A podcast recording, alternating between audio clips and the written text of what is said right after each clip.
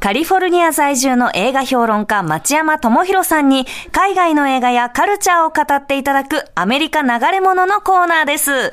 町山さんはい、町山です。よろしくお願いします。よろしくお願いします。はい。あの、昨日配信されたドミューンでのイベント、えー映画モナリザザ・ブラッドムーンのイベント、あはいはい。公開記念イベントというかはい。番組でえね、え町山さんとご一緒させていただきまして、はい。ありがとうございまし拝見しました。た。どうもお疲れ様でした。ありがとうございました。ねえ。あの、アーカイブがはい。YouTube にあるみたいなんで、あの、はいはい。映画もね、今週金曜公開なんで、見ていただいて、あの、はい配信番組を見てもらえたらと思うんですけど、はい。やっぱり今日の町山さんのスタイルの方がホッとする。いや、えなんで？なんかそのドミューンの時の方が、町山さんこう、ジャケット着られてて、ねえ、い や仕事だから、あ、これも仕事か。あ、ちょっと、町山さん、こっちも一応仕事なんです。すいませんね、夜遅くから。寝る体勢で出てるんで、今そうですよねねそうですよね。すいませんお互いちょっとパリッとした格好で、なんとなく恥ずかしい感じだったんですけど。で、あの、町山さん。つもこのまま寝ちゃうんで、これ、すいません。そうなんですね。はい、こっちもう夜11時ですね。はい。ああ、いやい10時ですけど、今。はい夜。からありがとうございます。ありがとうございますはい。あの、大きなね、面でこう、ドンと見れて、そうそう。よかったです。そして、あの、町山さんの新しい本、新刊が発売されたそうでおめでとうございます。はいそうなんです。はい。あの、週刊文春でずっと連載してる、えー、言霊 USA というのがありまして、もう10年以上連載してるか。はい。えーそれの、毎、毎年ね、単行本にしてもらってるんですけども、えーそれが今回新しい単行本出まして、えーゾンビ化するアメリカというタイトルでですね、はい。はい。えー昨日発売ですね。はい。うん。えー1650円なんですけども、はい。えーこれを、こんえっ、と、ラジオをお聞きの皆さん5名様にですね、プレゼントします。おーありがとうございます。はいあの、私もちょっと先に少し拝読したんですが、はいその、アメリカで、はい、ありがとうございます。あの、読ませていただきました。私たちも。あの、で、起こっているいろいろなその背景を知ることで、町山さんのお話がよりわかりやすくなるなと思って、うんうんはい。なので、あのコネクトのこのコーナーの副読本的にも、あの、ぜひ読んでみていただきたいなと思いました。確かに。本当ありがとうございます。あの、はいタイトルのね、ゾンビ化するアメリカっていうのは、まあ来年大統領選挙なんですね、アメリカね。うんうん なんと、今回ですね、えーバイデン大統領とうんドナルド・トランプの対決になりそうなんですよ。ほあーもうちょっと、アメリカ全然一歩も前に進む気配がないというね。えーここ数年、うなかなかはね。いねえ、うんうんでちょっとね、バイデンさんゾンビ状態。結構、ね年齢がはい。八そうですよね。それもあるんですけど、その、アメリカって進歩の国だったじゃないですか、ずっと。うんうん。ね、あの、それがものすごい停滞感がある状況に現在なってて、はいで特に大きいのが、あの、連邦、まあ、最高裁がですね、うん次々と、その、歴史を逆行させるような判決を出してまして、うんはい、女性の権利とか、まあ、はい同性愛の権利とか、あと、まあ、黒人とか、あの、ラティーノとか、そういったマイノリティの権利を潰すような判決を次々と出してる状態で、歴史に戻しをかけちゃってるんで、えーその原因とかもね、ちゃんと書いて ますんで、はい。はい。そうですよこれはね、最高裁、最高裁の判事に、クラネス・トーマスさんっていう黒人の、えー判事がいて、その人がそういうその逆、時代に逆行する、つつまり黒人の権利を奪ったりするような判決を次々と出してるんですけど、あの、黒人の人がですよ。はい。ね、どうしてかっていうな仲間のはずというかね。うんそうそうなんです。自分の権利を守るものなのに、うんその権利を剥奪する方向の判決をしてるんですけど、クラレンス・トーマスさんが、どうしてなのかってことを日本で全然論じられてないんですよ。誰も論じてないです、はっきり言って。はいはい。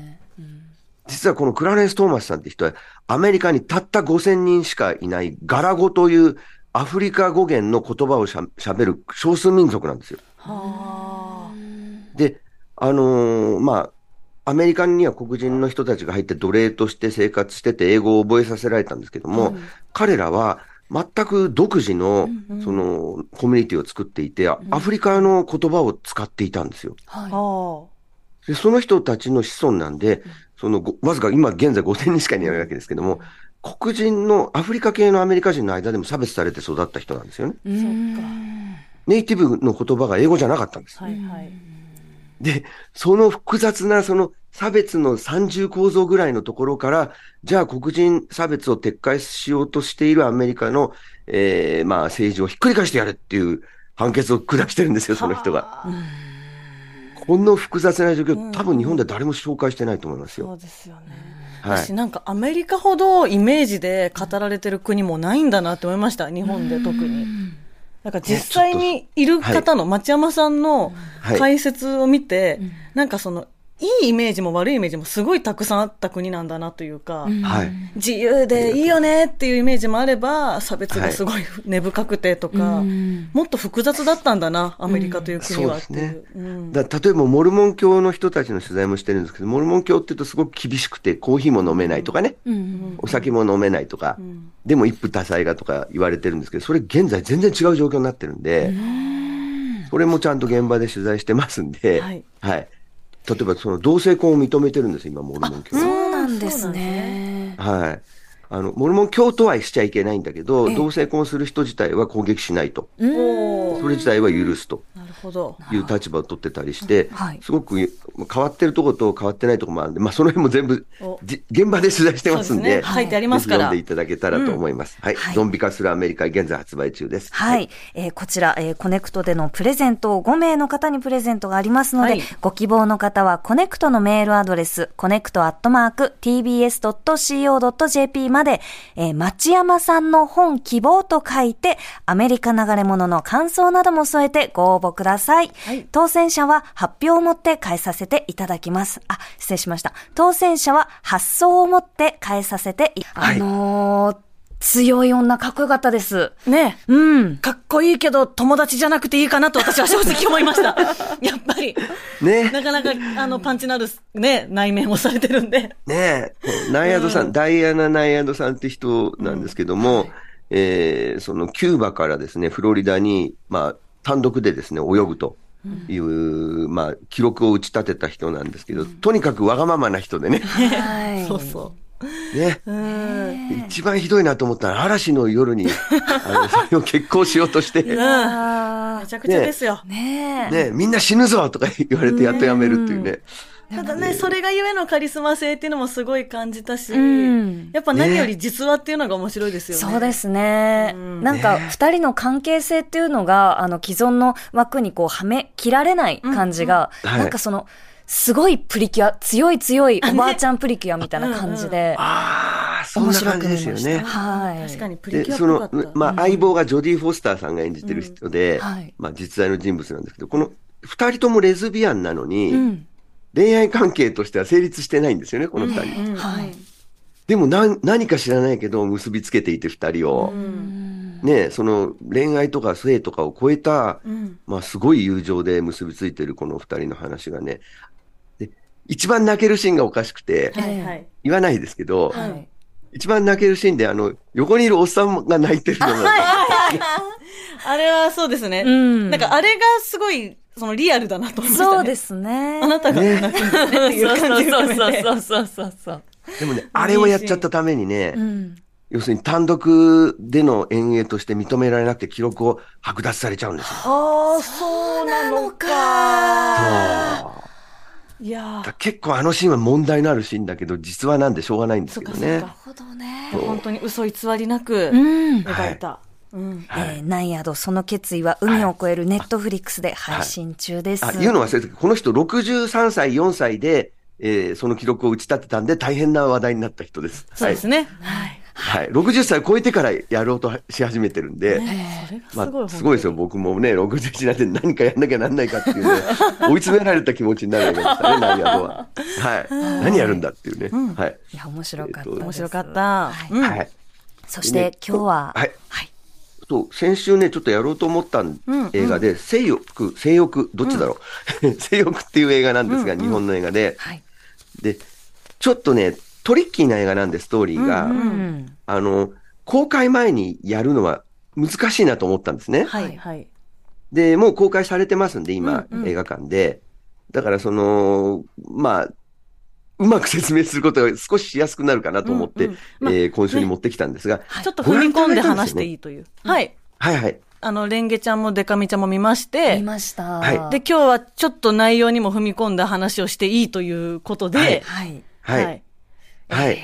なんでねもこれ、そう、見てもらわないと、これについて語る場合に、うん内容を隠して語るとほとんど何を言ってるかわからなくなるのそうでで、ね。もうお忙しいとこ申し訳ないんですが、見ていただいいて。やいやいです。あの、すいま楽しせんく拝見しました。うんあのやっぱ私自身が電線が好き、無機物が大好きっていうところで、その、ねあの、登場人物と近いものをこう感じる部分はあって、うん。で、はいその、まあ、ちょっとこう、なんだろう、まあ、うんと、どこまで言っていいのかな、ねえあの、どこまで言っていいんだろうか。その、私自身は、電線には、あの、性的興奮は覚えないんですよ。うんうんなんですけど、なんか個人的にその、人間とか人間の形をした、その、はい。あの、ものとかに、うん。その、性的な、あの、欲求とか興奮をぶつけることに、結構最近社会的な、いろいろこう、思って、しんどみみたいのがこう、高まっていて、うんうん。で、なんかそういうところで、どこまで私は自分の性欲をうん。人間とか、い。その人間、うん。他者にね。うん。あの、の形をしたものにこうぶつけるんだろうって、すごくこう考えている部分があるので、うん。うん。なんかそこで一歩、その踏み込んだところから、あの、アンサーをこうもらったのかなと確かに。うん思いました。で、うんあの、うんテーマ的にチタンとか、うん。クラッシュとか、はい。あの、えっと、自動車、えっと、はいはいなんだっけ、あの、消防車が好きな女の人、うん消防車と、えっと、子供を作る、あの、女の人の映画がチタンっていうのがあるんですけど、うん。それとかにこう近いなっていうテーマもありながら、よりその、は日本の、この、細かい、えーコミュニティ、うんあの小さなコミュニティの中でどう生きるかっていうところにフォーカスされてたのが、なんかすごく、はい。うーん、わかるような、わからないようなっていう、ねえ。面白かったです。うん。だからその、やっぱり性欲、正しい欲と書いて、はい。性欲っていうのが、まあ本当に物語の肝というか、まあどんな性的思考、趣向を持っててもいいんだけど、とかがあるわけじゃないですか。社会的に許されないとか、変わった人扱いされちゃうとか、はい。なんかこう、ね、え異性と婚姻関係を結んで暮らしていくことが当たり前とされている社会だったりとかっていう部分で、はい。自分もね、やっぱりこう、マジョリティ側の人間だとは思ってるんで、自分自身で。うんなんかはい。自分のふとした振る舞いとか一言とかで、うん。その身近な人を追い詰めてることとかがあるかもしれないなとか、すごくこう考えましたし、はい。その原作の浅井亮さんが、あの、趣味が一緒なんで、趣味友達なんですけど、え？え？そうなんですよ。あの、アイドルとかオーディション番組が好きなんで、あ、そうなん本当に。ほぼほぼ毎日 LINE でああだこうだと会議を重ねているんなんでけどですすか、。へなんか私はその、浅井さんの友人としての面の方が多く見てるんで、え。はい。なんか不思議な気持ちになりますね。原作を見ても映画を見ても、おーなんかその、私にとっては、あの、はいただの友人の一人だからこそ、どういうタイミングでこういうこと考えてたのかなとか、なんでこれを作品にしようとしたのかなとか、なんかね、浅井亮大先生なんですけど、うん、ああまりにもその友人と思いすぎてるあまり、なんかこう、うん、いろんな意味でグッとくるものがありましたね。ううん。ん。これ、性欲って、その、まあ、性、セックスの性じゃなくて、うん。正しい欲と書いてるんですけど、はい。まあ、テーマとして、前面に出されてるのは、正しい欲望、正しくない欲望っていうのは、一体あるのかっていう、欲望に正しい、正しくないがあるのかってことを、まあ、タイトルは、まあ、問いかけてるんですけど、うんうんで、登場人物としては、まず稲垣吾郎さんが、はい。警察官、あの、検事ですね。うんうん。で、彼は非常に正しい人なんですよ。うん正義感あふれる感そう。じでね。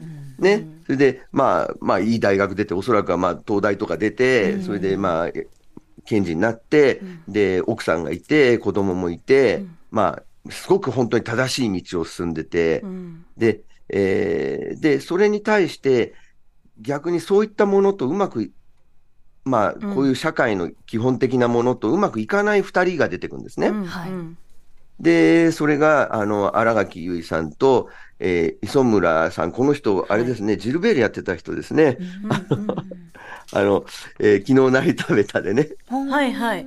磯村さん、本当いい俳優ですよね。はい。磯村優斗さんですね。えっと、隼人さんですね。あ、え？隼人って読む。隼人さん、あ、ごめんなさい。隼人さん、ごめんなさい。隼人さんって読むんですね。ごめんなさい。はい。僕、ジルベールって呼んでたんで、名前呼ぶなら今 その、あまりに役柄が良くてね、ハマりやすすぎて呼んじゃうあのジルベールって呼んでたんですよ。でね、あの、ジルベールはひょうひょうとした人なんですけど、この映画の中では、この磯村さんは、全くその生きる目的が見つからない人なんですよね。うんうん、でなんで生きていけるかわからなくて、それで明日生きる理由が見つからないってことで、日々が非常に辛い生活を送ってると。うんうんで、それで、その高校の時の友達が、その、あの、荒垣結衣さんで、はい、荒垣結衣さんは、あの、今、あれは、なんていうか、いな、田舎って言っていいと思うんですけど、はいはい。で、あの、ショッピングセンターで、店員をしてるんですね。うんうん、で、その、もう、友達とかみんな結婚して子供がいるんですよね。うん、はい。でね、地元同士で付き合って結婚してる感じとかね。ね。ねおおっていうね。で、子供連れたその同級生とか来るんですよね。売り場にね。ショッピングモールに来て。ね。で、あなたまだなの？とか言われたりね。で、あと、お父さんお母さんがねお、お母さんがテレビでね、あの、初めてのお使い見ながらね、可愛いわで、って、孫まだかしら？とか言ってプレッシャーかけてくるんですね。でも、彼女はやっぱりその、普通に恋愛して結婚して、せまあ子供を産んでということに全然、こう、価値観を見出せないっていうか、それをしたくないんですね。したいと思えない。はい。で、だからもう本当に孤独で孤立してるんですね、世界の中で。うんあの、じ、またジルベルって言いそうになった 磯村さんと、磯村さん。花垣さんはね、うん、はい。世界の中で孤立してるんですよ。うん、生きることの目的がわ、わからないんですよ。うん、で、ところがその、だんだん話がひっくり返っていくんですよね。うんこういうとストーリーわかんないでしょ？そうなんですね。難しい。なんて言ったらいいんだろうな。そう。ストーリーをね、明らかにしないで喋ろうとしてるんですけど、僕。ネタバレをせず。あのね、これね、原作をよ読んでから映画見ると面白いんですけど、原作とあの、こう物語の構成が完全に裏返ってるんですよね、映画。ね、あと、あのー、ここ描かないんだとかも正直私は結構あって、ね。でもだからこそその映画というその、ね、1時間とか2時間の中で描ききるテンポとして素晴らしいなと思いました。はい、映画は映画で好きだなと私は思ったんですけど。あのね、原作はね、ミステリー仕立てになってるんですよ。へだから最初に事件があって、この事件の真相は一体何なのかっていう、まあ推理物ですよね、ミステリーの構成になってるんですけど、あの、映画版はそれやめちゃって、最初から主人公たちの物語を語っていくというやり方になってて、これね、ディカプリオのキラーズ・オブ・ザ・フラワームーンもそうなんですよ。そっか、原作というかね、事実があった上で、うん、ちょっと逆転的なことですもんね。そうそう。原作の方はまず事件があって、殺人事件があって、その犯人は誰なのかっていう展開なんですよ。ところが映画版のディカプリオの方はもう最初からその主人公たちの生活を描いていくんですよ。すごくね、同じような脚色をやってて、ミステリーであることを両方とも捨ててるんですよ。確かに。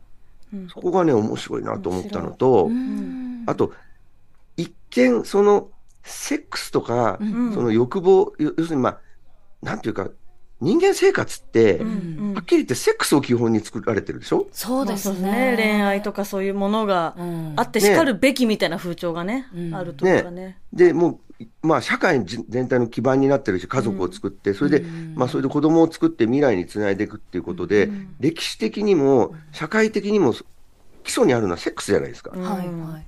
ね、うん、そうするとそこの中にいられない人ってのは本当居場所ないわけですよ。うん。うん、大人になると感じるシーン増えますね。ね。そうですね、特にね。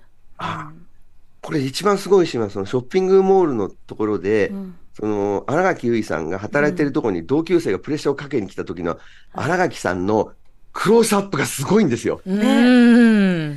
なんかそのいい意味で、ええ、その荒垣さんの、うん、なんかやっぱ荒垣さんに対して楽器みたいな、うん、ね、あのね、逃げ恥とか、ね、ポッキーのシェムとか、ね、本当に正統派、清純派女優をずっとやられててって中での、はい、めちゃめちゃ荒垣さんっぽくない役どころを完璧に演じきってる、なんか凄さみたいなのは、特にそのショッピングモールのシーンで私も感じましたね。立ち方が良かったですね。そうう。ん棒立ちって感じで。ね。でも、こ、この映画、その、性のことを描いてるのかというと、実は、その立身弁の性のセ,、うんうんセックスの性じゃなくて、実は生きるの方の性の方に、実は原作者の浅井亮さんが、実はそのことを言いたいうん映画だと思うんです。映画っていうか物語だと思うんですね。はい。っていうのは彼の作品で死にがいを求めて生きているのっていう本があるんですけど、はい。はい。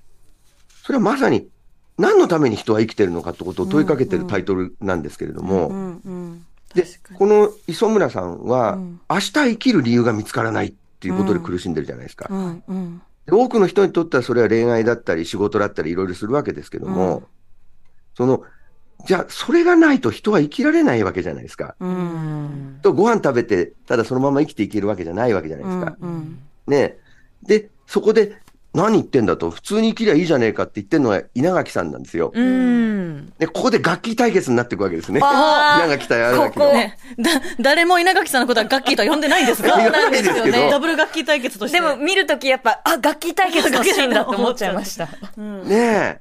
で、この対決は実はう、ん浅井亮さんの、うんその別の映画化作の霧島部活やめるっていうにおける、はい。あの、えー神木隆之介君と、うんその、あの、東出。正治君の、さんの対決シーンと共鳴してるんですよまさ。ひろさん。正弘さん。正弘さんとでごめんなさい。っくんね。で、でっていうのは、はいぶ霧島部活やめるってよっていう映画は、うん高校を舞台にして、うんその、あるスポーツ、で、その時に霧島っていうのは映画に出てこないんですけれども、うんおそらく生きる理由とか、神とか、うんそういったものを象徴しているメタファーとして出てくるんですよ。だから、この映画における性欲とか、まあ、ある特殊な性欲が出てくるんですけど、それもメタファーなんですよね。うん。うん。実際のことではないんですよ。うんううんん生きる理由みたいなものなんですよ。うんうんそれきらめきみたいなもので、うんうん。その神木くんは映画オタクで映画を撮り続けてるんですね、ゾンビ映画を。うんはい。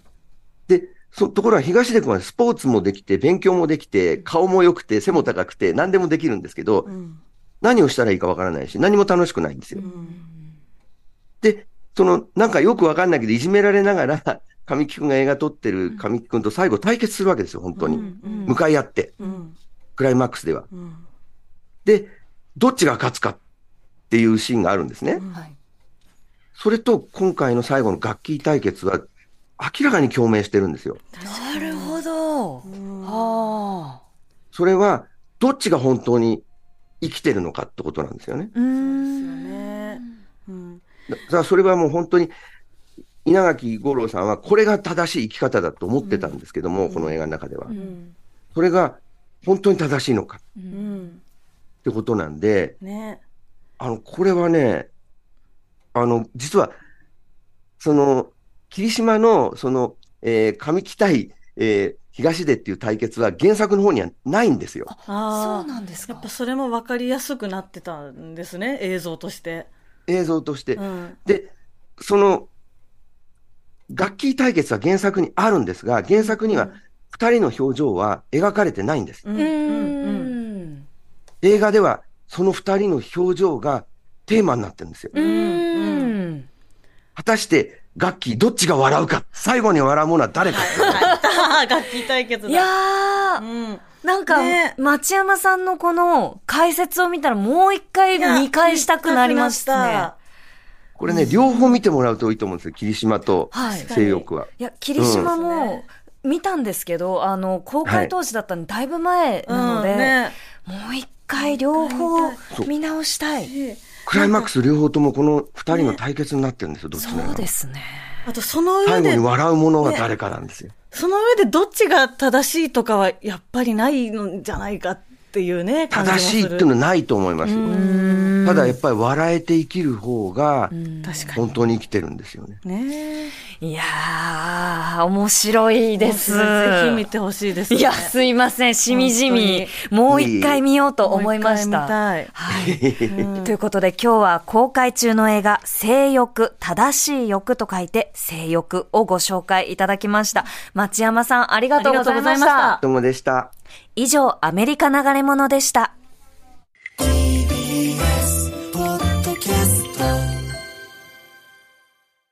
もっとプールのスポットライト。